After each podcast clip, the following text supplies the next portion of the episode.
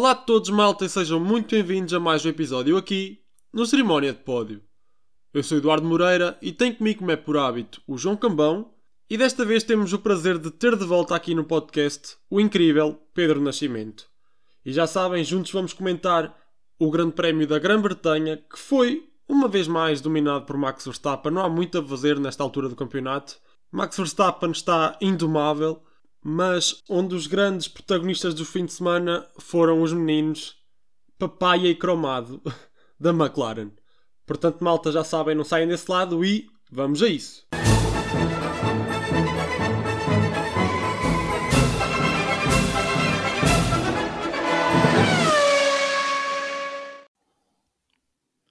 Olá e sejam bem-vindos a mais um episódio do Cerimónia de Pódio. Eu sou o João Cambão, estou aqui com o Eduardo Moreira, como habitualmente, e temos um convidado. Voltamos a ter a voz da Fórmula 1, Pedro Nascimento. Obrigado pela, pela disponibilidade. Obrigado, ora é essa, não há nada que agradecer. Eu tenho que fazer um pedido de desculpa porque já devia ter aparecido há mais tempo. Houve alguns compromissos profissionais pelo meio, mas nada justifica ter falhado, por isso um pedido de desculpa, primeiro que tudo. Sem problema. O importante é estar aqui e agradecemos a presença mais uma vez. E antes de começarmos a análise ao, ao Grande Prémio, propriamente dito, queria falar um bocadinho do, do, calendário que foi revelado no início desta semana, sem grandes novidades. Temos os 24 Grandes Prémios, com o regresso da, da China, se tudo correr bem. Vamos ver se finalmente é desta que, que regressa ao calendário. A minha pergunta, até pode ser já diretamente ao Pedro, é: não dá para organizar isto um bocadinho melhor, tendo em conta os passos?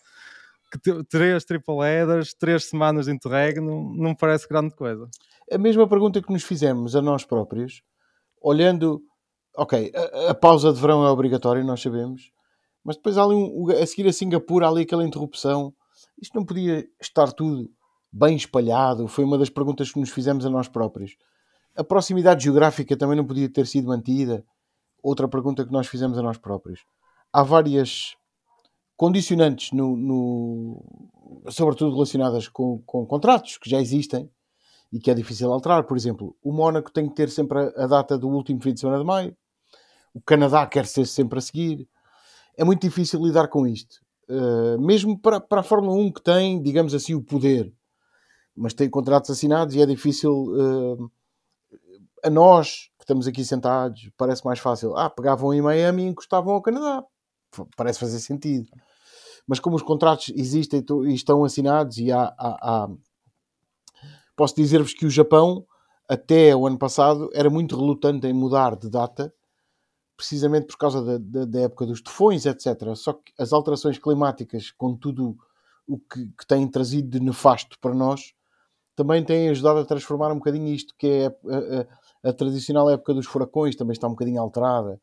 E, e por ridículo que pareça, o Japão de repente deixou de, de, ter uma obrigatoriedade de estar naquela data em específico e acedeu a mudar para uma data diferente no calendário, assim como o Azerbaijão, que gostava de ter sempre o Grande Prémio numa altura com sol, apesar do vento que vem sempre do lado do mar, mas gostava de ter sempre o Grande Prémio numa altura de sol e algum calor, acedeu a mudar para outra parte do calendário. É tudo tão complexo, nós, nós não fazemos sequer ideia da dificuldade que é organizar um calendário destes podemos uh, imaginar e, e, sabemos de algumas coisas, porque são partilhadas através das organizações. Mas eu acho que, no fundo, ainda temos muito a fazer para tornar o, a Fórmula 1 sustentável, porque tem que ser um objetivo. Eu acho que vocês concordam comigo. Um, diminuir a pegada ecológica da Fórmula 1 não, não é só dizer que de repente há uns 4 ou 5 grandes prémios, que a energia é alimentada por painéis solares e está resolvido, ou que o combustível é 100% sintético e está resolvido, é preciso fazer muito mais. Evitar tantas viagens também é contribuir para a sustentabilidade do próprio negócio, mas pronto, isto é, é, é um mundo muito complexo. Eu não sei se vocês estão preparados para 24 grandes prémios, vocês estão? é complicado, é complicado. Ali três, três consecutivos, aquelas três madrugadas consecutivas vão dar cabo de nós. Vocês São muitos triple headers, sim. sim. Mas para, para, as equipas e para os mecânicos, certamente vai ser duro. Até eu lembro-me aqui há uns anos, quando se, falou, se fez um triple header e se jurou que nunca mais, que tinha sido extremamente cansativo e que não era para repetir. No próximo ano, três, não sei, vai ser duro. Uh, mas Eduardo, também para dar a tua opinião, eu acho que uma falha grave também é o Grande Prémio de Portugal, não é? Que voltar a ficar Isso de é... fora, que é a nossa grande tristeza. Sim, é verdade. Antes de mais, já lá, ainda não, não, não, ainda não disse nada. Um, é verdade, e, e, sabe a pouco, sabes? Depois dos, das mais de 100 mil pessoas que estiveram no, no Red Bull Showrun, sabe sempre a pouco, mas já se sabe que há sempre mais, mais implicações, há sempre muito, muito dinheiro em jogo e por mais que nós queiramos e que o governo saiba que, que a Fórmula 1 traz dinheiro, traz muitos turistas ao país, é sempre muito difícil, eu acho, na minha perspectiva, com, combater com estes com estes países do Médio Oriente e dos Estados Unidos têm as, os, os, três, os três grandes prémios que existem nos Estados Unidos, há sempre muito mais poder nesses, nesses sítios e tem mais dinheiro para oferecer. Portanto, sabe a pouco, nós sabemos que tipo, a, a, a paixão no nosso país pela Fórmula 1 é muito grande, mas é, é, esperar que haja outra pandemia. Sinceramente. Opa, eu espero que não. Sinceramente, eu espero, eu espero, espero, que seja por motivos melhores do que uma pandemia. Mas 100%, é verdade, 100% é correto. Esse raciocínio é 100% correto. Só acrescento só que havia e há, a realidade é esta, há, está preparada através dos mecanismos do turismo de Portugal, etc. Existe uma verba preparada para financiar um evento deste tamanho também é do interesse do, do turismo português, da região do turismo do Algarve, de, do município de Portimão. Seria importante sempre ter um grande prémio. O problema é que neste momento, e, e aí tens 100% de razão, é impossível, é muito difícil, para não dizer impossível, combater propostas de organização de 100 milhões de dólares, Sim. 150 milhões de dólares, quando vamos bater à porta e dizer: ah, atenção, nós temos um circuito excelente em Portimão. Fórmula 1 está careca de saber que há um excelente circuito em Portimão que já lhes ajudou a salvar dois campeonatos. No fundo, acho, acho que podemos dizer isto desta maneira. Tem perfeita consciência que tem ali uh, instalações excelentes para fazer um grande prémio, mas depois tem um problema. Tem organizações de sítios que não são tão simpáticos, mas que estão a oferecer este dinheiro todo. E é terrível, mas é um negócio. Se mal, mal comparado. Se aparecer alguém a oferecer 100 milhões de euros por um terreno e alguém que é muito vosso amigo, mas só vos pode dar 50, vocês vão pedir desculpa ao vosso amigo, vão continuar a ser amigos dele o resto da vida, mas vão dar privilégio a quem vos oferece, oferece 100 porque é negócio.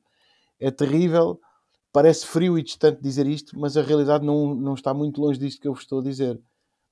Existe e continua a existir a forte possibilidade de Portugal entrar num sistema de rotatividade quando ele for aplicado, se alguma vez for aplicado, rotatividade, ou seja, entrar num, num sistema em que uh, anualmente três ou quatro provas europeias circulam de circuito em circuito, existe essa possibilidade, mas é uma pena.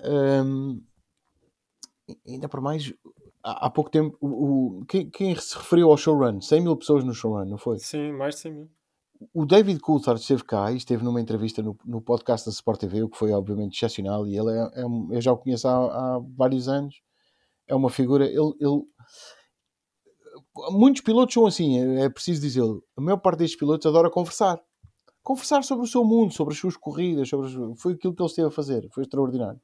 Uma das coisas que ele disse foi que uh, ele reconhece a tradição das corridas motorizadas que existem em Portugal.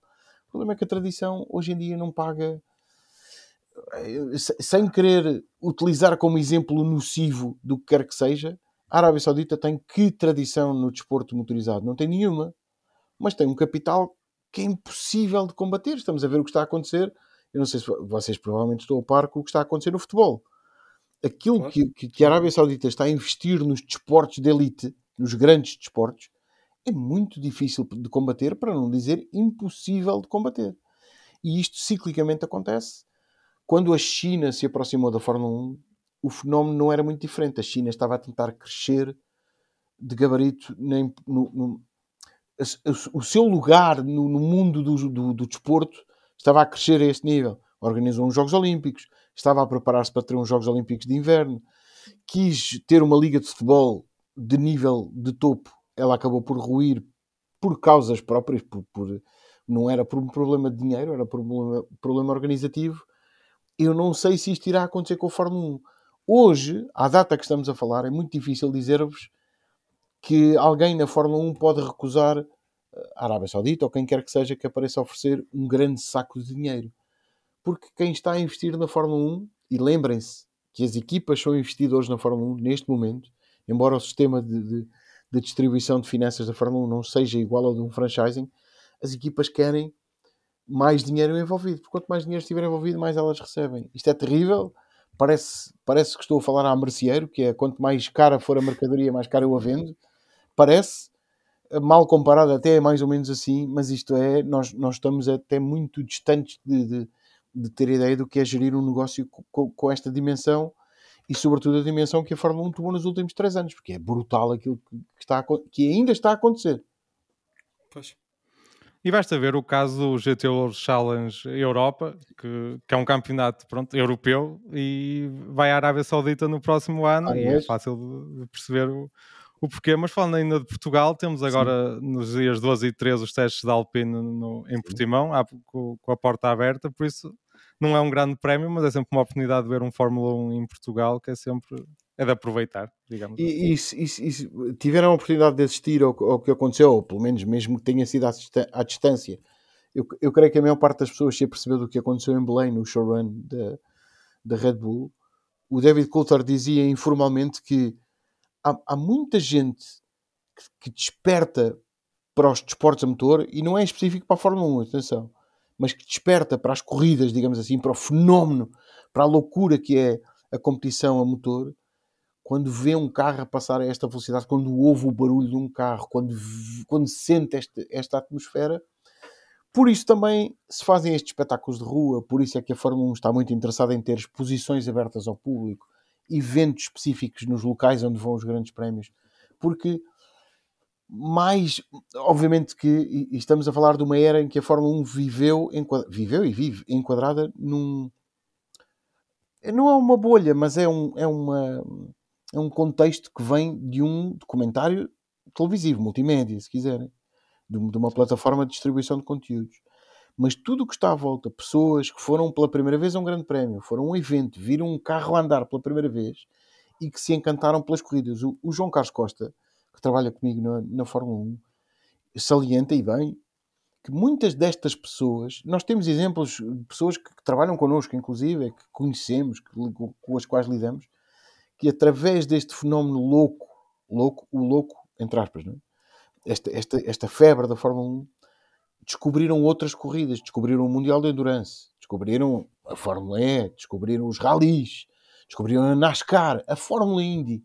E é, e é impressionante aquilo que a Fórmula 1 também tem ajudado a trazer pessoas para os desportos, um pouco à semelhança daquilo que eram há uns anos, há, talvez há uma década, os, os desportos radicais, tudo o que era desporto radical ajudava a arrastar toda a gente para os outros desportos radicais.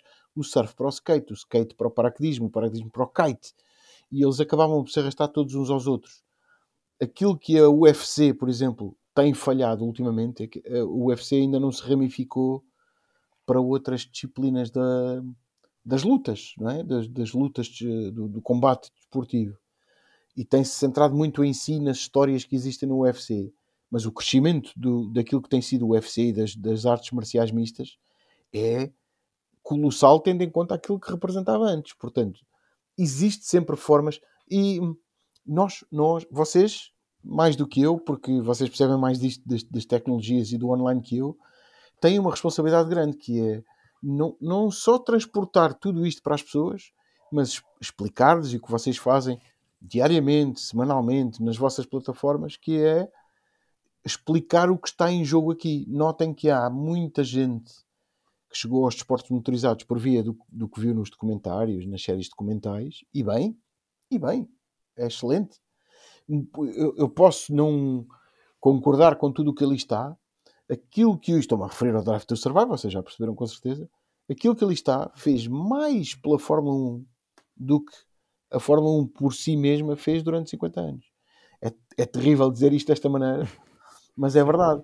A Fórmula 1 que se, que se vendeu durante anos aos petrolheads, a quem sempre gostou de carros, de motores, etc., de repente encontrou um veículo para se vender aos outros, aos que gostam. É, é, é uma coisa que eu sempre disse desde que comecei a trabalhar neste, neste isto não é negócio, eu não trabalho no negócio, mas pronto, sempre comecei a trabalhar em comunicação, uma coisa que eu sempre disse foi o, o, o, o, desporto vive dos seus heróis. Vocês conseguem olhar para cada um daqueles 20 pilotos que ali estão. Uns, vocês sabem, como melhor do que eu, uns são melhores que outros. Não, não há, não, Como há, em todos os esportes. não vou- Sim, exatamente. não, não- não há hipocrisia em dizer não, eles são todos do- os melhores do mundo. E são provavelmente, neste momento, entre a elite dos pilotos do mundo, do, do mundo que existem no mundo, são 20 dos melhores que existem, dos que estão aptos para fazer aquele trabalho. Mas não, não- existem uns melhores do que outros. Então, este fenómeno de, de explicar às pessoas que, que aqueles rapazes que ali estão também são os heróis. Basta pensar nisto. Nós, para o ano, vamos ter 24 corridas. Pense- pensem no Yuki Tsunoda, no Zhou Guanyu, no Lando Norris, que acabou de ficar no pódio em Silverstone. Tem 23, 22, 23, 24 anos. Estes rapazes nunca fizeram outra coisa na vida. O Charles Leclerc nunca fez nada. O Max Verstappen, que eu vi miúdo ainda ser maltratado pelo pai. Ok, não vem ao caso agora. Preparado para ser este fenómeno que é hoje. Estes miúdos nunca viveram outra realidade. O Hamilton nunca viveu outra realidade na vida. A, a verdade é esta. Então pensem que estes heróis que ali estão, eu gosto de pensar nisto assim. Aqueles heróis que ali estão são os meus heróis. Eles, eles vivem para fazer aquilo. É, é, é facílimo dizer, são milionários, né? acaba a época, vão dois meses de férias num iate para, para, para as Caraíbas. Não é verdade? Até podia acontecer e não teria mal nenhum. Mas não é verdade. Alguns deles tiram as suas férias e bem, e acho lindamente que façam, mas passam o tempo concentrado no carro que aí vem, no simulador a que têm que ir, naquilo que têm que fazer, na preparação física que têm que fazer. Hum, vocês imaginam-se aos 42 anos, Fernando Alonso vai fazer 42 anos. Imaginam-se aos 42 anos, em vez de irem de férias, mandar uns mergulhos, sentarem-se numa bicicleta e pedalar durante duas horas. É muito, é muito difícil. Eu posso dizer-vos humildemente que eu, eu, eu e o conceito de pedalar duas horas somos muito estranhos um ao outro. Sim, ainda É- agora recentemente tivemos o caso do Sebastian Vettel que ele retirou-se e não sabia bem o que é que ia fazer com a vida dele. Impressionante, A vida é? dele foi sempre isto. não é? E- E, e de agora é, um- e de é repente praticamente uma vida nova. É verdade. E de repente olhou e disse: Uau, existe verdadeiramente a oportunidade de estar só a curtir os meus filhos e a viver ao ar livre. De tal maneira que ele já, foi convidado para fazer várias coisas. Eh, em breve, agora não me lembro quando é, mas em breve há de ir ande- guiar um carro no Nürburgring. Sim. Mas, mas está, está a viver. eh, não é uma segunda vida, mas é- está a começar a viver aquilo que, que- que, no fundo nós vivemos aos bocadinhos também, que é as nossas férias. Basicamente é isso. Olha, vocês, vocês sabem que o Ricardo, se calhar, há quem diga que ele está, está-se a preparar para voltar. Ele para já vai trabalhar esta semana, não é? É, e, e, tem, e, e se calhar tem hipóteses. Mas já já vamos falar sobre isso, do Grande Prémio, sobre Pronto. as suas envolvências. E depois desta pequena introdução ao calendário que se alargou por, por vários temas, vamos falar um bocadinho do, do Grande Prémio em si. E eu posso passar a ti, Eduardo. Tivemos o Verstappen a ganhar o, o seu campeonato e depois tivemos a McLaren ali a brilhar no campeonato Fórmula 1 1.5, digamos assim. É verdade. Eu já vinha aqui com esta preparada. O, o João fez anos na Ei, sexta-feira. Foi na sexta-feira. Parabéns, João. Foi sim, sim. Foi. Obrigado. Parabéns também aqui, aqui no podcast. Mas eu acho que a prenda foi mais para mim no domingo do que para ti. é verdade. Isso é é que é verdade. Porque a minha McLaren, o que é que foi? É- é- Esta, é, para mim, tem sido a história de superação e vai ser a história da, da temporada. Como é que um pacote de, de evoluções faz esta magia toda num, num carro? Porque o carro, do nada, no início da época, nós chamávamos-lhe trator. Estava lá no fundo, Eles- com Alfa Tauris, chamavam-lhe com Haas, com. Williams. Sim, sim. Havíamos eu via tantas imagens nas redes sociais. E do nada estão no mesmo, no mesmo pelotão da, da. Ferrari, Mercedes, Aston Martin A até, liderar a corrida. a liderar a corrida. É verdade, é verdade. E não sei, não sei o que aconteceu com este pacote de evoluções. Já tínhamos tido uma perspectiva do que poderia acontecer no Grande Prémio passado, mas neste Grande Prémio foi a confirmação estampada uh, para todos que aquele carro, afinal, tem, tem rendimento, tem performance, tem ritmo. Pode estar lá uh, a liderar uma corrida, pode estar naquele pelotão.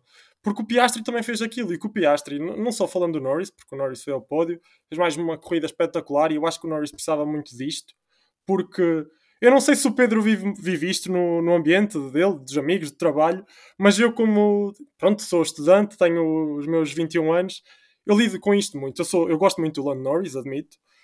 Uh, e lido com isto muito dos meus amigos, que Ei, o Lando Norris é um piloto tão sobrevalorizado, as pessoas gostam tanto dele, falam tanto dele, mas depois não entrega resultados. Pá, não é bem assim. Deem-lhe um carro, deixem o homem ter um carro para demonstrar o que sabe. Eu acho que é um dos pilotos com mais potencial que temos na, na e grelha. o próprio Max disse isso esta semana, que é dê-lhe um carro capaz de lutar por vitórias. Ele vai... E o Hamilton, e o Hamilton. Eu acho que... E eu fiquei deliciado com, com o que aconteceu este fim de semana mesmo. mesmo, gostei muito do, do, do, que a McLaren fez. E atenção, ainda tive um mini ataque, um mini ataque na, no sábado na, na qualificação, quando eu vi ali o Lando na pole position e o Max com, um setor, com o segundo setor a, amarelo. Eu estava, estava completamente no êxtase total, mas pronto, depois lá o Max, como o Lando diz, o Max estraga sempre tudo. eu acho que o, é, é, é, para já é muito saudável que isto aconteça. Hoje estava a conversa, a propósito do podcast da Sport TV, do, do Grande Partida, estava, estava a conversa com, com o João Amaral e ele lembrou-me, bem, mas o João Amaral é, é, meu amigo há anos e anos e, sim, sim. E, e, é um conhecedor profundo da Fórmula 1 de todas as eras mesmo daquelas que ele não presenciou e que leu já sobre o assunto. E, ele, ele chamou a atenção para, para um detalhe que não é tão pouco decisivo quanto isso. A, a, história da McLaren sempre foi evoluir. Mesmo nos anos, nos anos de Senna e Prost, era excelente. Era, era a equipa que marcava a tendência. Nos anos em que não foi a equipa que marcou a tendência, sempre foi a equipa que evoluiu para apanhar a equipa que estava de referência. Portanto, não é propriamente surpreendente que a McLaren consiga evoluir.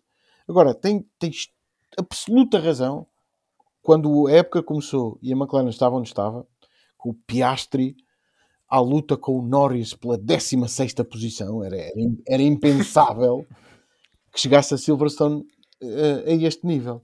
Mas é o espelho da evolução da McLaren, da evolução calma e prudente da própria McLaren, que é não nos vamos precipitar, há um, há um orçamento a cumprir. Vamos cumprir o nosso orçamento e vamos identificar muito bem as áreas em que temos que trabalhar. Aquilo que acontece é que este, este McLaren, de repente, é.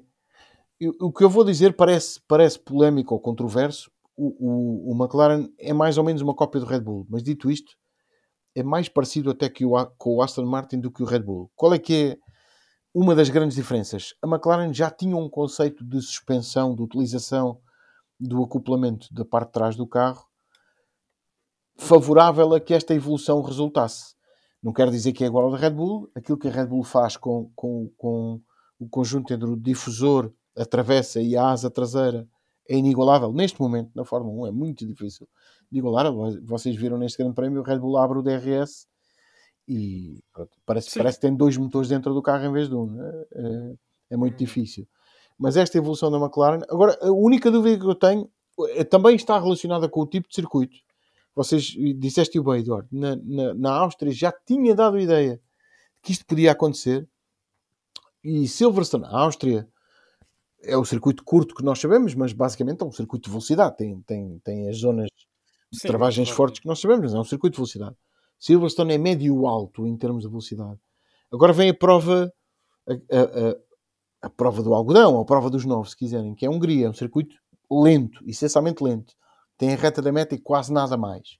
Vem a prova dos nove para perceber se o McLaren evoluiu mesmo ao ponto de ser um carro tão brilhante ou proximamente brilhante como o Red Bull em mudanças de velocidade. Aquilo em que o Red Bull é extraordinário, é que é um carro muito veloz, mas chega às curvas lentas e o, e o Verstappen, eu acho que vocês já viram pelas imagens a bordo, não é muito difícil de identificar. Ele atira o carro para a curva sabendo que o carro vai fazer. É, é a melhor prova de que o carro é bastante melhor do que os outros é a quantidade de vezes que ele tem que lutar com o volante do carro, que é quase nula. Quase nunca acontece. Vocês veem o Hamilton em dificuldades, o Leclerc e o Sainz em dificuldades para conseguir pôr a potência no chão o McLaren deste, deste grande prémio em Silverstone parecia muito mais um Red Bull nesse sentido do que nas, nas corridas todas anteriores. E o Oscar Piastri tem uma declaração uh, curiosa quando está na entrevista da Sport TV, em que ele diz que obviamente é frustrante não ficar no pódio, mas, mas ele diz uma coisa que é: eu fico feliz por estar frustrado de não chegar ao pódio. uh, parece um, um, paradoxo. Dizer, eu estou feliz por estar frustrado, Sim. mas estou feliz por estar frustrado porque não cheguei ao pódio, porque a alternativa era o início da época, que era eu, eu estar frustrado por andar em 16 ou em 17. E isto é revelador de como a McLaren evoluiu. Há também outro detalhe que pode ser decisivo para isto, e não sabemos agora. Talvez fiquemos a saber, não diria até o verão, mas talvez fiquemos a saber daqui em diante, que é se isto está ou não, porque pode ser coincidência, ou pode estar realmente relacionado com a nova construção, que na verdade não é uma nova construção, é, é, é o mesmo pneu, mas tem materiais diferentes.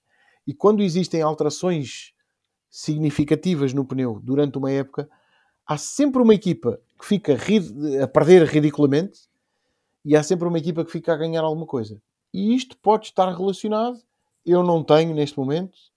A Pirelli também não vai falar sobre o assunto, ok? Não vai abrir o jogo por causa das outras nove equipas, mas não tenho forma de vos confirmar neste momento que, que o que aconteceu ao McLaren está relacionado com a forma como passaram a, a lidar com os pneus.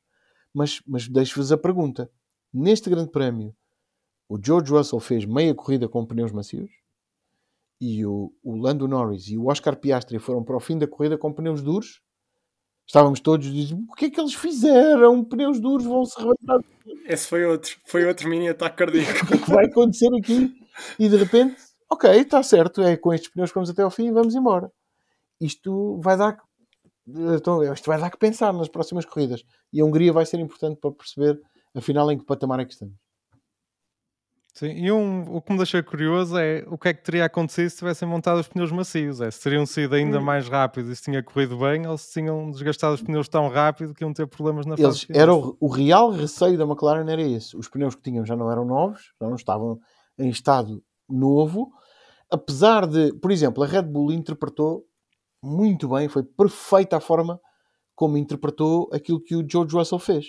Aquele, aquela metade de corrida que o George Russell fez com pneus macios, a Red Bull percebeu e disse: Olha, afinal isto dá para fazer de pneus macios. Ou o Verstappen, vais para o fim da corrida de pneus macios. E o Verstappen detestou os pneus macios, ele disse no final da corrida. Não é porque eles não fossem bons, é porque são muito mais difíceis. O, o pneu macio Lembrem-se que este pneu macio era o duro na Áustria. Isto é, é isto é, é uhum. é, tão complexo de explicar a quem não está habituado a acompanhar a Fórmula 1 que, que vocês imaginam a dor de cabeça que isto é. Era, um C3. C3. O, o, Verstappen o que ele não queria era ter que fazer um final de corrida a defender-se, não é? Porque eles vêm a seguir a um safety car, a defender-se com um pneu que ao fim de 4 ou 5 voltas vai perder o sumo que tem. Era o que ele não queria.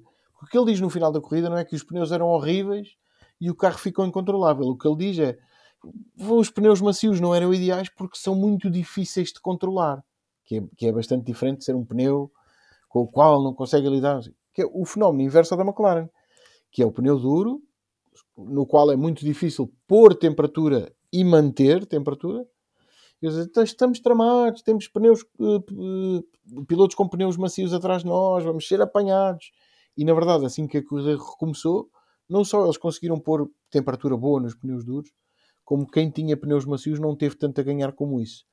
Também isto acho que vai dar que falar, porque eu estou muito curioso para ver como as equipas vão, as equipas da frente, a Red Bull, a Ferrari, a Aston Martin, a Mercedes, vão dizer então os pneus macios afinal não servem para grande coisa, porque os duros afinal fazem quase a mesma coisa.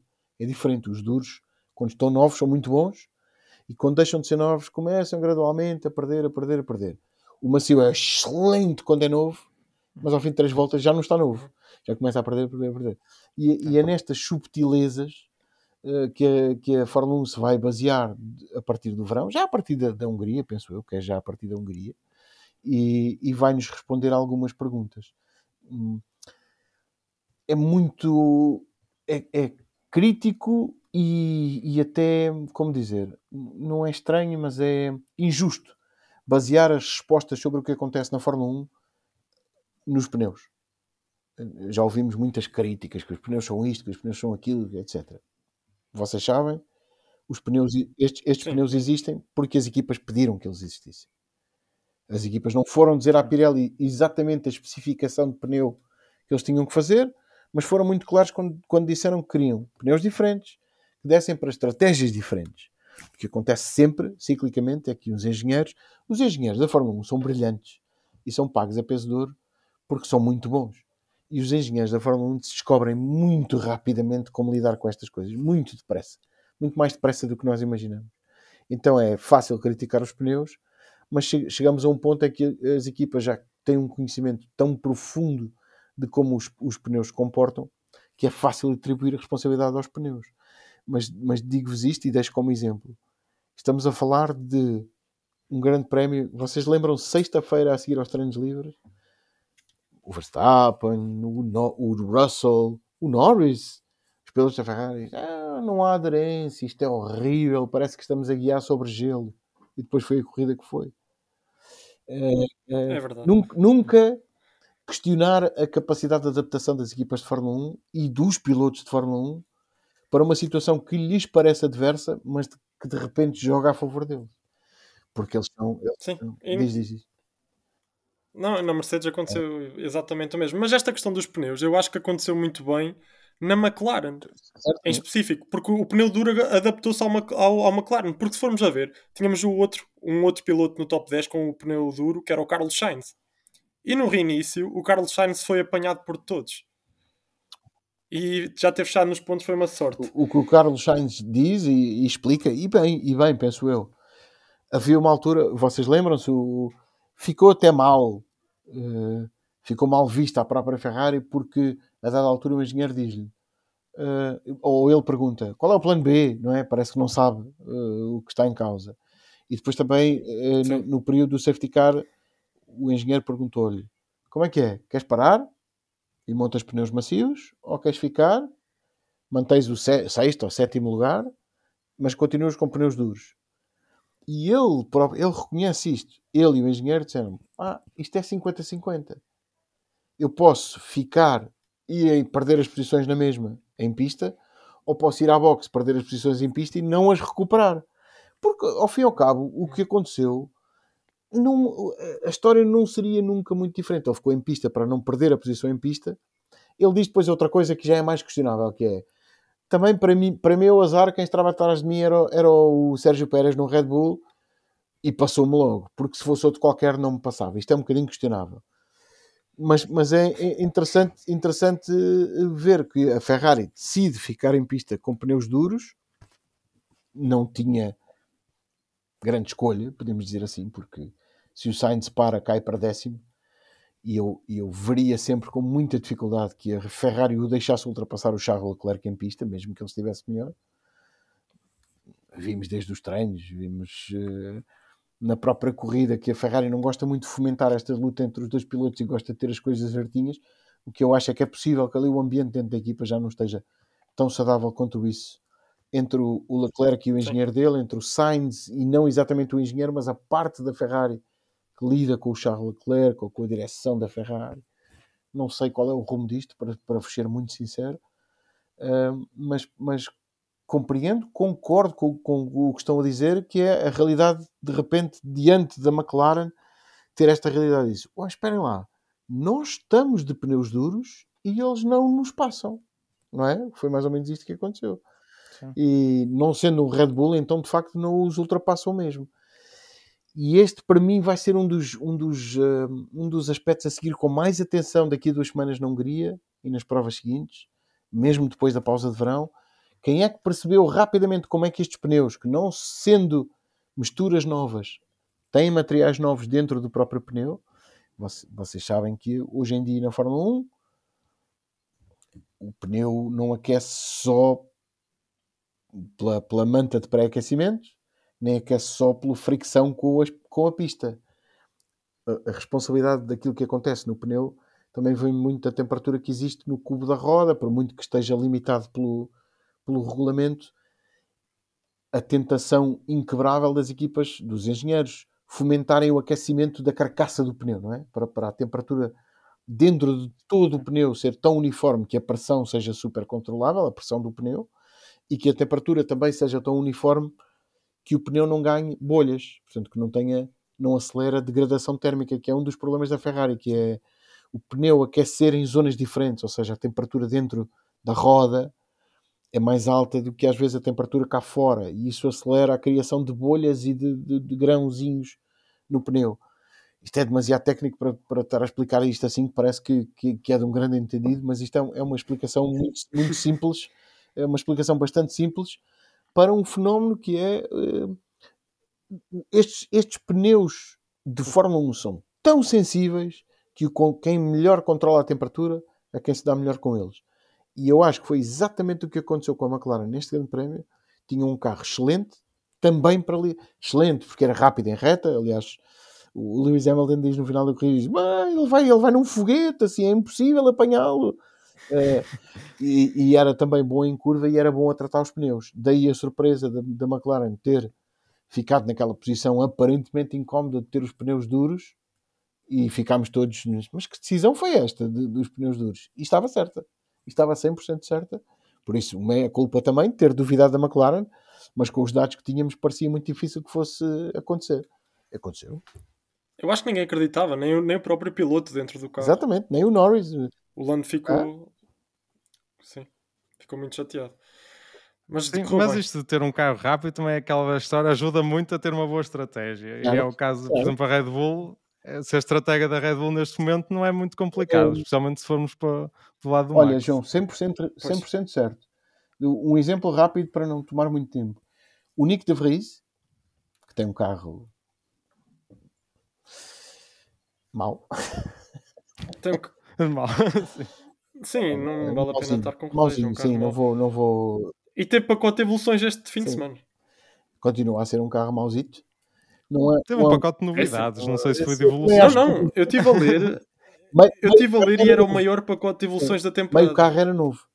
O que eu acho é que eh, sim. Há, há, há projetos muito difíceis de transformar num projeto ganhador. Mas pronto, não vos vou amassar, não vou amassar ninguém com isto.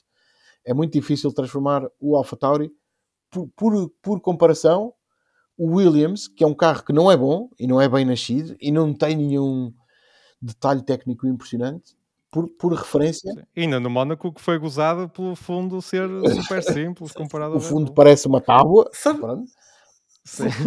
Sabes que foi desde aí que, que o Williams começou a ganhar um rendimento brutal. Foi desde essa foto onde toda a gente começou a gozar com o fundo. Eles, eles, foi uma coisa brutal mesmo. A partir daí tem conseguido estar constantemente nos pontos. É uma evolução brutal. A primeira McLaren com este pacote de evoluções que pronto, mas a Williams também tem estado aqui nesta, nesta história de, de uma história que é de superação pronto, é. na temporada. Neste momento, tiveram, nesta corrida, foram uma equipa mais rápida, tinham um carro mais rápido que a Alpine, que supostamente é a equipa que vai liderar, liderar o segundo pelotão. O, o, sim, o, o sim. Williams, com toda a simplicidade que tem, tinha uma, não é uma vantagem, mas tinha uma coisa que jogava a seu favor. Sempre era um carro rápido em velocidade. Rápido em velocidade. A última análise, as corridas são velocidade. Mas pronto, mas depois não adianta ser um carro muito veloz em linha, em linha reta, depois não curva. Tinha a seu favor isso. O, o Alpha Tauri não tem, não é rápido em nada, não é rápido em curva, não é rápido em reta, não é bom pôr potência no chão, não é bom a tratar os pneus, não é bom a travar, não é bom a reacelerar, não é bom em mudança de direção. É, é terrível lidar com isto. E é, e é até agora que se fala que o Nico de Vries se calhar já está fora e que vem alguém para o lugar dele, é terrivelmente injusto achar que dois pilotos que têm que lidar com este fenómeno mau durante este tempo todo têm que mostrar que o Nick de Vries tem que mostrar resultados quando o carro que ele tem é manifestamente mau. É verdade que nas mesmas circunstâncias ele e o Yuki Tsunoda têm resultados ou têm desempenhos diferentes. Têm desempenhos diferentes. Têm resultados diferentes. O Tsunoda já pontuou e o Nick de Vries não. Mas pronto, tem desempenhos diferentes. E isto cabe a quem faz a gestão, ao Helmut Marko, nomeadamente, quem faz a gestão dos pilotos dentro deste universo das equipas da Red Bull, dizer está abaixo da expectativa, vai fora, vem outro para o lugar dele. Não há garantia nenhuma, e, e por muito que o Helmut Marko diga, não tem nenhuma garantia, que se, por exemplo, puser o Daniel Ricardo no lugar do, do Nick de Vries, de repente o AlphaTauri vai começar a andar. Não existe, zero, garantia nenhuma. Dito isto, o De Vries faz metade uma, da corrida, é muito boa. De Vries fez metade da corrida de pneus macios. É muito boa. Ele, ele inclusivamente, diz no final, diz, até eu estava impressionado com aquilo que estava a conseguir andar com os pneus macios e com hum, aquilo que eles estavam a durar comigo a andar nesta àquele ritmo. Depois montou os pneus duros e foi o desastre da corrida do Nick de Vries. Tudo isto passa mais ou menos despercebido, porque o de Vries está lá em 14 ou 15 e quase não se dá por ele. Mas isto, isto para dizer que também há equipas que lidam bem e de forma diferente com, com os pneus e quase não dão nas vistas porque não têm o mesmo ritmo, de- o ritmo das outras. Para mim continua a ser um quebra-cabeças e já fui ver os tempos por volta, os gráficos, porque a Fórmula 1 às- até disponibiliza gráficos às vezes com, com, com o desempenho. Continua a ser um mega quebra-cabeças o que se passa com a Haas. É, é, é muito difícil explicar o que se passa com a Haas. A dada altura, a Haas tem os dois carros em último. É, é impressionante como é que isto acontece. Depois ficou sem um deles, obviamente. Mas é muito difícil explicar isto.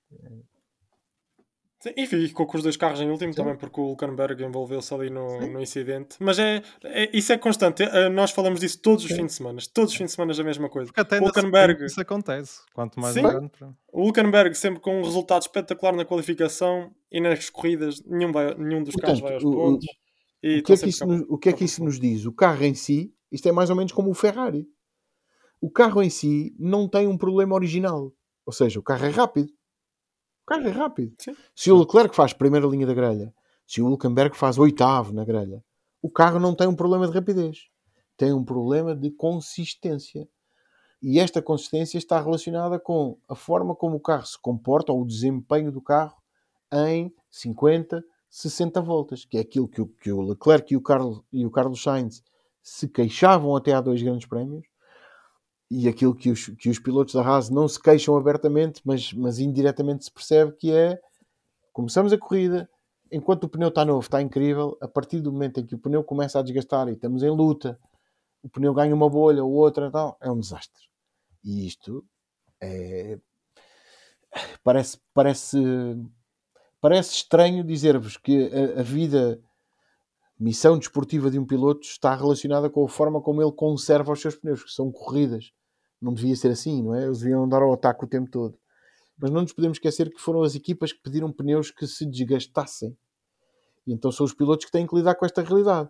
E, e por vezes é injusto chegar ao, ao final de uma corrida, chegar a um piloto e dizer então, estavas, tão bem classificado e agora acabaste em penúltimo. É terrível isto, não é? É, é, mas, mas, mas é a realidade da vida deles, eles sabem bem e podem explicar dizer, olha, eu, estava, eu arranquei em sétimo, mas de repente o pneu começa a perder, eu estou em luta com este, defendo-me daquele, defendo-me, defendo-me, defendo-me e de repente estou em décimo nono. É, E depois vai à boxe porque quer, estou aqui a perder tempo, mete-me na boxe para parar mais cedo. Para mais cedo quer dizer que tem que os, que os pneus durante mais tempo vão ficar horríveis no final e no fundo vai dar ao mesmo. É, como eu costumo dizer, se fosse fácil, qualquer um fazia. E se fosse fácil, a Fórmula 1 não era um mundo tão complexo que era e tão difícil de gerir eh, e tão difícil de ganhar, em última análise. Vejam o que a Mercedes está a sofrer há dois anos por não ter um carro capaz de ganhar.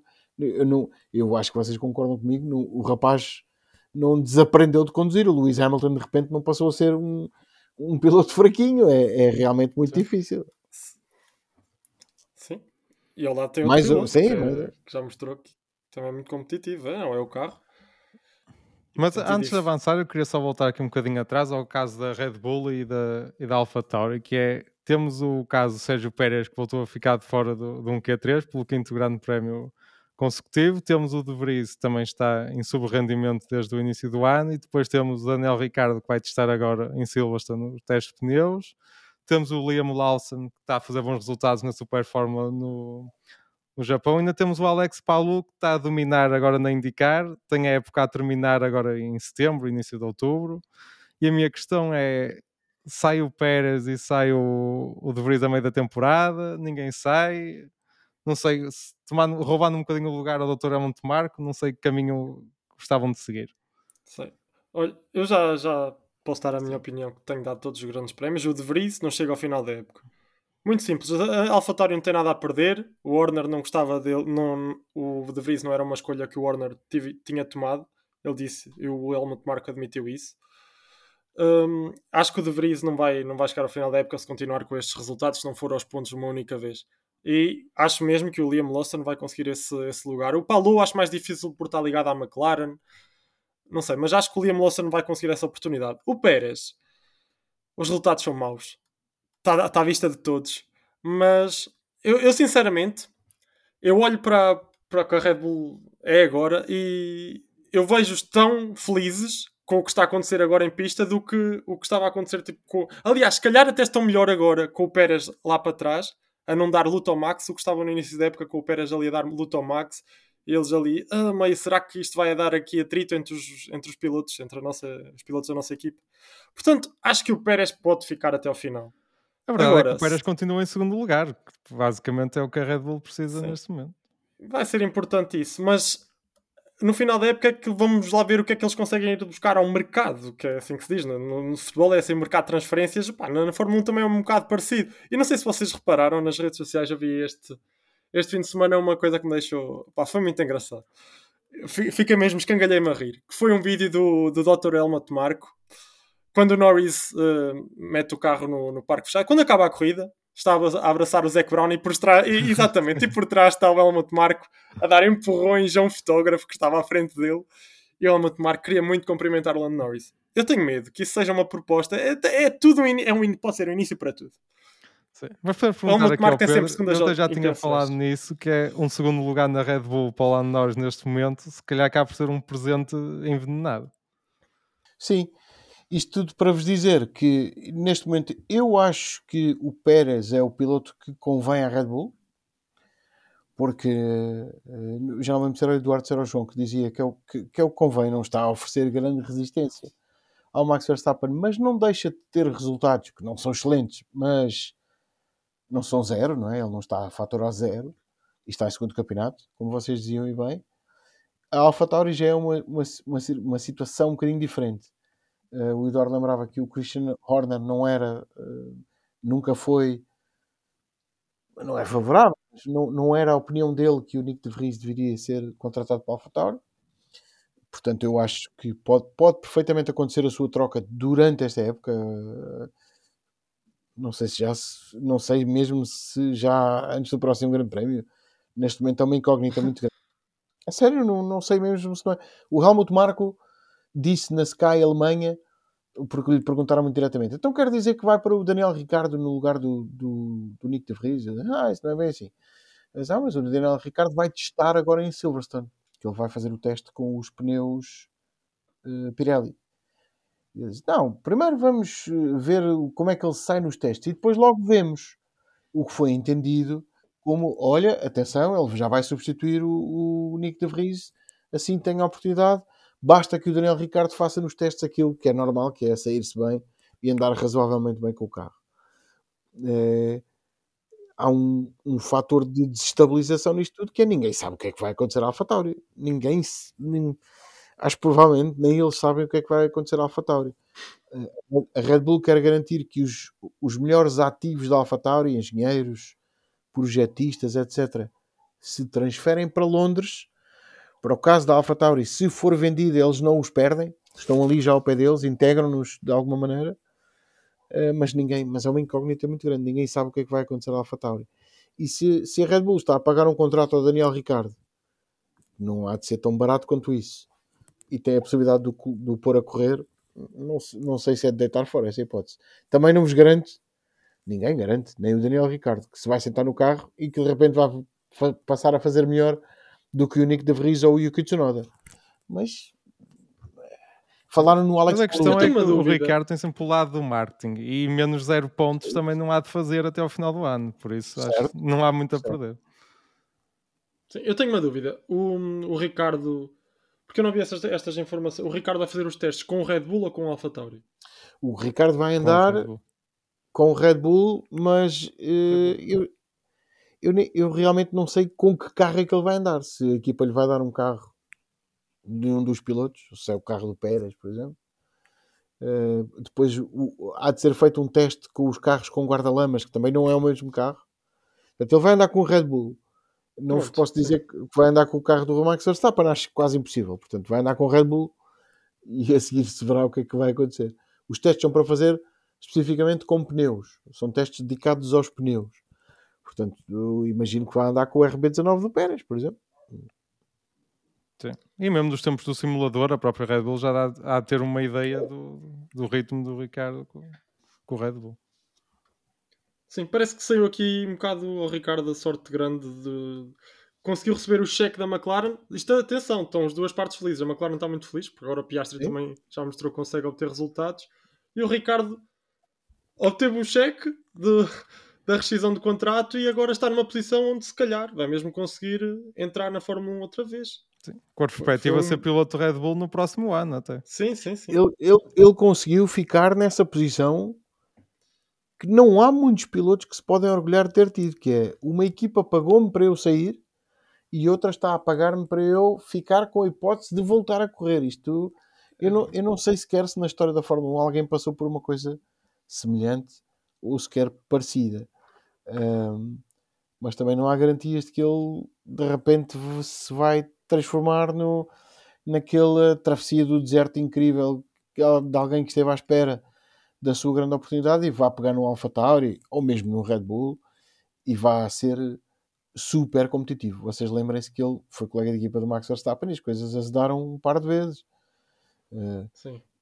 isto, isto tudo para dizer que eu não, não tenho como vos garantir que o Daniel Ricardo aceitasse neste momento fazer o papel do que o Sérgio Pérez faz na Red Bull, que é sou segundo piloto, eu posso dizer publicamente que quero lutar pelo título, mas eu não tenho neste momento capacidade própria para, para estar na luta pelo título. A equipa apoia-me, mas se chegar ali uma altura em que eu for colidir com o meu colega de equipa, a equipa vai ter que tomar uma decisão. E, e eu não. Pronto, lá está.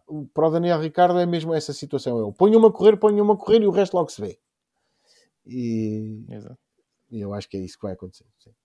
Mas eu tenho outras questões. Porque tu colocaste agora a, a- a opção de, do Ricardo poder, porventura, pilotar o Alpha Tauri, mas ele sempre disse que não, não, queria, não queria estar numa equipa que não tivesse objetivos. E mesmo que a Red Bull quisesse fazer isso, que quisesse colocar o Ricardo no lugar do De Vries, achas que o Ricardo ia aceitar estar nessa posição?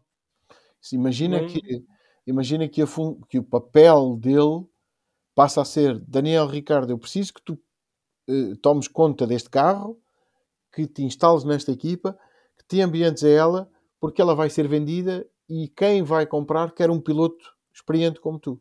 Imagina. Pode acontecer. Sim. E acho que Sim. seis meses em casa sem, sem pilotar também mudou um bocadinho a perspectiva Sim, que ele tinha. dúvida. Antes. Era um piloto um bocadinho VIP, Sem só queria bons carros e lutar por vitórias e agora já aceita Ponham, qualquer aí- coisa, aí- digamos assim. aí ponham, ponham só um pouquinho na pele dele. É verdade que ele está a ser bem pago, não é, não é isso que está em questão, mas ponham só um pouquinho na pele dele. Vou para o Grande Prémio, chega ao Grande Prémio, os outros todos estão a correr e eu estou a olhar para os monitores dos tempos. É... Isto não deve ser fácil, não deve ser fácil. Sim. E o Schumacher está na mesma posição, ele exato. andado nos simuladores. É. E, e atenção, o Schumacher este fim de semana ainda teve uma carga de trabalhos no, no simulador, que ele Sim. teve que ficar, E ele teve umas histórias sema- no Instagram. A semana toda que ele esteve a andar com uma Clara no, no Algarve, não é? A semana toda. Sim, sim. Ele tem estado farto de, tem estado com uma carga de trabalhos, mas depois falta E essa até parte, como o claro. Sérgio Veiga disse, já estava com olhos de peixe congelado há tempestade. o cara. Mas olha, esta é a Então. parte em que eu vos digo. Não tenham assim tanta pena deles. Eu, eu- eles são meus heróis por tudo o que fazem, etc. Mas não lhes pagam mal, portanto, não tenham assim tanta pena deles. Exato. Ai, não. Mas também acho que outro caso interessante para analisarmos, e já para terminar com o podcast já vai longo, é o caso da Aston Martin, que desde que introduziu É. as novas evoluções tem andado para trás e acho que é um caso um bocadinho, quando comparamos com a McLaren, por exemplo, é um caso curioso de, de umas evoluções que não estão a correr assim tão bem como a equipa planeou. O, o que vos parece que aconteceu neste. le- Vamos lembrar-nos do que aconteceu antes. Canadá não esteve nada mal. Sim. No Canadá, né? Áustria. Teve malzito. hum, Teve, foi ajudada pelas penalizações, mas teve, já teve não, foi assim, já não foi assim tão bom, não é? Sim. Silverstone é um, é um circuito, lá está, mais uma vez, não é igual à Áustria, mas é um circuito de média e alta velocidade. Então, há, há duas, eu, a meu ver, há duas potenciais explicações para o que aconteceu. A Aston tem um desafio brutal pela frente neste momento. O desafio já não é crescer. Neste momento, a equipa, com as instalações que está a construir, que já inaugurou a maior parte, com os, os meios que tem, as finanças que tem, com o material técnico que tem, já é uma equipa que se pode equiparar às melhores equipas. Não é ainda uma equipa de topo, mas pode-se equiparar à McLaren, à, até à Mercedes, por, por, por estranho que pareça, e andar ali ao nível da, da Ferrari, etc. Mas há uma coisa muito importante, os pilotos já falaram nisto, o Mike Crack, que é o responsável pela equipa, já falou nisto, é, é, é a chamada corrida ao desenvolvimento.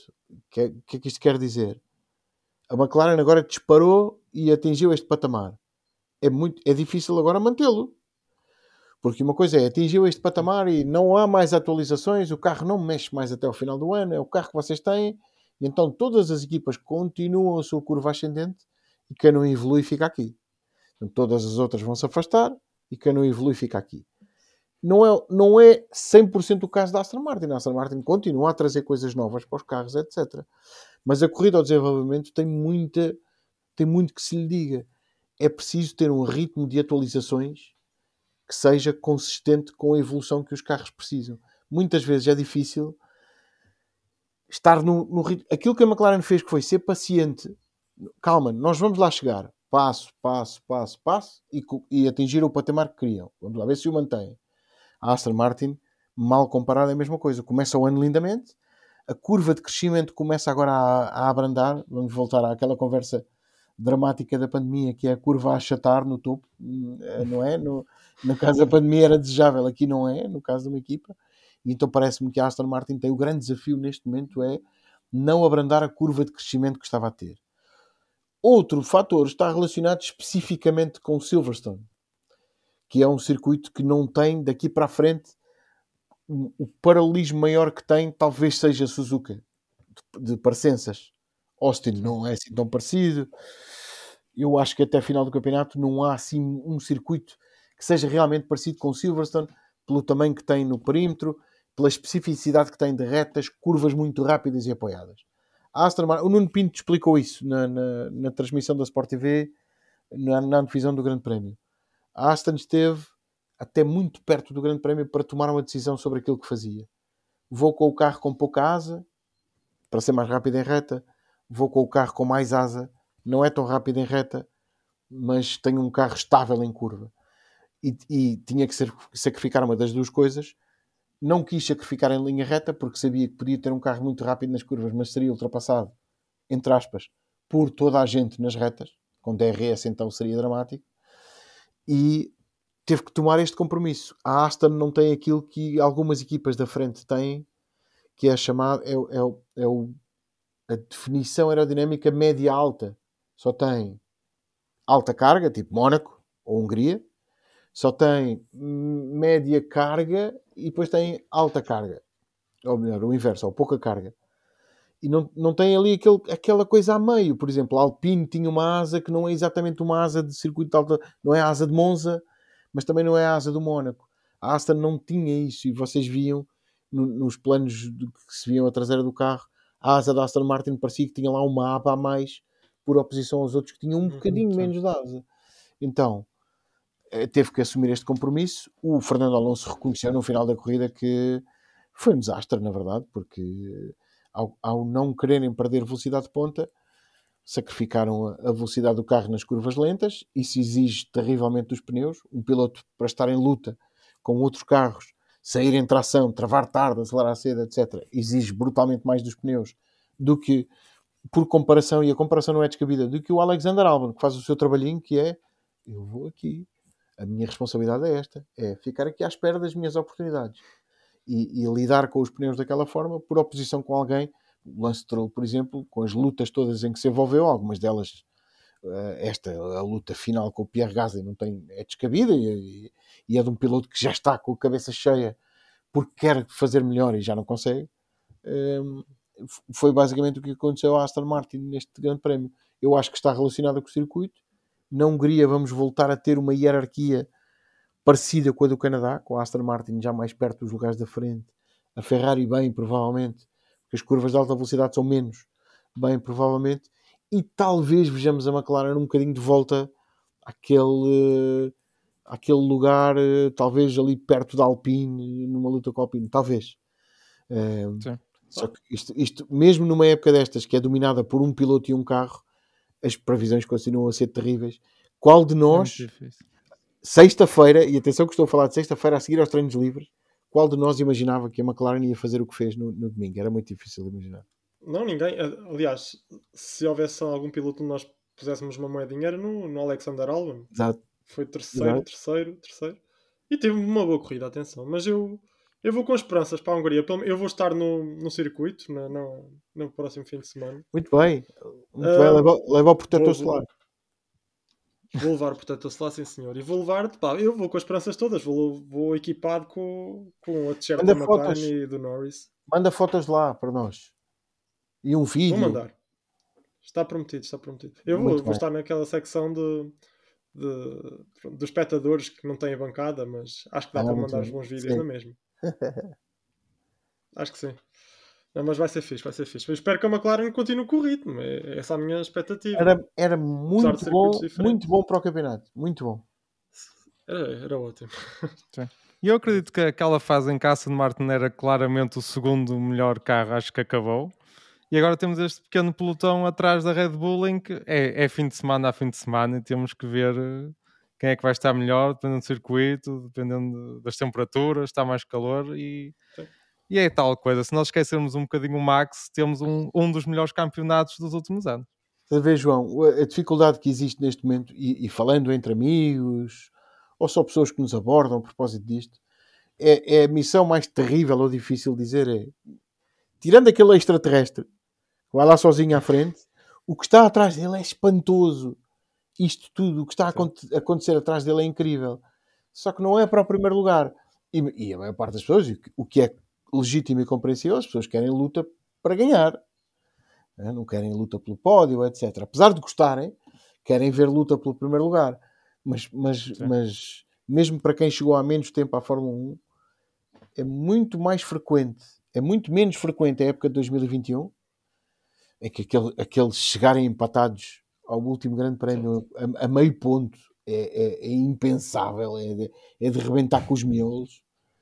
É, é, é raríssimo isto acontecer, tanto que quase nunca aconteceu na história da Fórmula 1. É muito mais raro do que alguém dominar uma época que é o mais frequente na Fórmula 1. E, e mesmo quem desmoraliza nestas alturas diz: Ah, isto já não tem graça porque o Verstappen ganha sempre. Lembra-se de duas coisas. Primeiro, os fãs do Verstappen gostam de certeza de ver. Há, há mil- milhões fãs do Verstappen no mundo inteiro, de certeza que estão a gostar do que estão a ver. E segundo, isto não dura para sempre. A Ferrari já ganhou anos a, com, anos a fio com o Schumacher, a Red Bull já ganhou com o Vettel e passou passou. Eu lembro-me, na Hungria, de propósito, eu lembro-me de ver o Verstappen dizer horrores do carro e do motor e do, do Red Bull na Hungria, porque as coisas lhe correram mal. Nem sempre tudo corre bem a todos. E esta época está assim porque há um piloto que está a fazer um trabalho extraordinário com um carro extraordinário e eu continuo a achar que ele nem sequer está a andar tudo o que pode. Eu acho, acho tenho, tenho uma convicção muito grande Sim. que se for, se for, preciso forçar, ele ainda anda mais. Só que não tem oposição ali em cima dele e, portanto, Sim. não, é necessário. Principalmente andar. em corrida, Aliás, em qualificação, penso que está perto do limite. Tirando a Áustria, qual foi a última vez em que ele e o Pérez andaram ali na luta pela volta mais rápida? Em que ele diz: Que tempos é que ele está a fazer? Está a fazer, não sei. Eu também quero fazer. Ah, mas eh, que tempos é que ele vem? Ele vem em 36.1, então é esse que eu vou andar. Se ele for colocado perante este tipo de desafio, vai ter que se esforçar e o carro vai lhe responder. Se não tem ninguém a esse nível, ele não precisa andar constantemente a arriscar, de tal maneira que quando quer monta os pneus mais macios, faz a volta mais rápida e ainda se fica a rir de toda a gente. Por isso é que eu acho que ele tem ainda margem para fazer melhor. Mas mas isto, isto seria mal comparado numa visão completamente descomprometida e sem preferência nenhuma por qualquer piloto ou equipa, da mesma maneira que eu vejo a NBA e não estou à espera que seja o Curry a ganhar ou o LeBron ou vejo futebol e não quero que seja o Brasil a ganhar ou a Argentina ou a França isto é exatamente a mesma coisa. O melhor vai ganhar. O melhor vai ganhar. Eh, E, e- e é muito difícil olhar para aquilo que ele está a fazer e dizer isto é horrível porque ele não dá hipótese a ninguém. Não, isto é excelente. O que ele está a fazer é excelente. É notável mesmo o que ele está a fazer. É de elogiar. é terrível para quem quer ver emoção e luta e corrida, é, mas, mas mais uma vez, para os fãs do Max Verstappen não deve estar a ser aborrecido. Não, mas mais do que isso, eu acho que mostra que os regulamentos, apesar de tudo, estão a funcionar. Porque lá está, é o que vocês disseram. Se não fosse esse extraterrestre, estava a ser uma luta muito, muito interessante entre inúmeros pilotos. E eu acho que, pronto, agora é, é desfocar-nos um bocado daquele piloto que vai lá na frente, que já a, a transmissão o faz, as mais variadas vezes. São raras as vezes que nós vemos o Verstappen em pista. E, e focar-nos no resto, no resto das lutas também são bastante interessantes. E, e, pronto, é isso. E, e também ficámos com essa ideia. Nós temos sempre essa ideia do Verstappen estar a guardar o carro, estar a guardar a unidade motriz. Pode acontecer sempre, até o final da época, guardar mais a unidade motriz para não ter depois de, de trocar, não ter tantos problemas. É, pode, pode acontecer tudo e sim. Sim. E só para terminar, uma entrevista muito curiosa que eu ouvi este fim de semana foi do Verstappen ao Channel 4, ao canal inglês, que foi perguntar como ele é um racer, como é um piloto que gosta de lutar, como, e se não ficava aborrecido estar a liderar assim com tanta vantagem e com tanta margem. E ele respondeu: Não, não me aborreço nada, estou aqui perfeito, eu quero é ser mais rápido e ganhar por uma margem maior, por isso, pronto, é isso. Temos de nos esperar que o Max vai vai continuar a dar tudo e, e, ganhar nunca aborrece. Por isso acho que esse problema não se, não se vai colocar e cabe aos outros dar o salto, não é o Max uhum. regredir. Vamos aqui comparações rápidas. O Lewis Hamilton aborreceu-se tudo que ganhou? Pois. Claro que não. Aborrece era andar agora atrás dos outros, não é? ainda, ainda lá anda e a levar na cabeça, Sim. com aqui entre aspas, não é? E ainda lá anda e não desiste de tentar voltar a ser dominador e ganhar noutra comparação, por, por eh, patética que pareça, o Guardiola quer deixar de ganhar com o Manchester United, o Alan quer deixar de marcar golos, o Cristiano quer deixar de, de marcar golos. No, no racer, no desportista, no atleta, se quiserem, a conquista será o seu máximo objetivo. Max Verstappen diz que ah, não estou a pensar nos recordes, não penso nos recordes. Se lhe disseres que se ele ganhar todas as corridas que faltou até a final do campeonato, ele vai escrever uma página na história que nunca ninguém escreveu e dificilmente alguém irá escrever, acho que ele não quer. Claro que quer. Claro que quer. É Aliás, o, o, pai dele, que o tratou terrivelmente durante muito tempo da vida dele de jovem uh, piloto, incutiu nele, isso, isso eu, eu nunca meteria na vida, na relação entre um pai e um filho, e não sou ninguém para dizer que aquilo que ele fez está certo ou está errado uma coisa eu vos garanto: aquilo que o Jos Verstappen incutiu na cabeça do Max Verstappen foi esta mentalidade de campeão, de, de monstro, não é? De, de, de, uh, o, o, termo é, é, errado, mas, mas a metáfora ajuda a perceber o que é, de canibal. Eu, eu quero que esta gente toda esteja na palma da minha mão, eu quero dominar esta gente toda. Porque ele vem desta geração em que correu contra ele já conhece o, o Leclerc de Ginja. Vocês viram a piada que ele fez com, a propósito do Leclerc? Ele lembram-se que ele sim, bateu à saída da boxe. Bateu à saída da boxe, ah, raspou do lado sim, no muro. Sim. E na conferência de imprensa ele diz: It was an incident. An incident, que é, exatamente. Que é já com, com, o Leclerc, quando era miúdo e nos cartos que os dois bateram, ele disse: It was just an incident. é, é, é, portanto, é um, tipo, é um tipo até com sentido de humor, obviamente, que é quando, quando as coisas lhe correm bem, mas é um tipo até com claro. sentido de humor. Isto tudo para dizer que o, o, canibal vai tentar canibalizar toda a gente que lhe possa minimamente fazer frente e servir de adversário ou de obstáculo. Isto é o espírito de um campeão. Eu acho que na história do desporto vamos tentar puxar pela memória sobre as grandes figuras do desporto a todos os níveis, todos os desportos, qualquer forma de competição que haja. Ninguém fica na história porque ganhou e a seguir desistiu. Se calhar há um que fica, no caso específico da Fórmula 1, que é o Nico Rosberg, com a explicação que já todos sabemos, que ele ganhou e a seguir disse: Eu não quero voltar a passar por este derrame mental que foi lidar com isto tudo. Não quero voltar a passar por isto. Já ganhei, já provei toda a gente que consigo. Eu agora não quero mais. Quero ir para a minha família, tratar da minha família, etc. Mas não há exemplos na vida de, de, de alguém que tenha ficado realmente na história de um desporto porque ganhou duas ou três coisinhas e depois eh, decidiu que não valia a pena ganhar mais. Ele não vai parar enquanto sentir que tudo o que ele tem ao seu alcance é vitória. Mesmo que lhe dê um carro que não ganhe, ele não vai desistir enquanto não fizer desse carro um carro que ganhe. Uh, isto, isto para vos dizer que enquanto ele puder continuar a ganhar, obviamente que vai continuar e até hoje não li nenhuma entrevista, não ouvi nenhuma entrevista de um piloto que tenha dito eu estou farto disto e quero eu estou farto de ganhar e quero ir embora. Quem pode ganhar? Continua a ganhar. O Alonso está lá. O Alonso está lá a fazer o quê? Não vai ficar rico agora, pois não?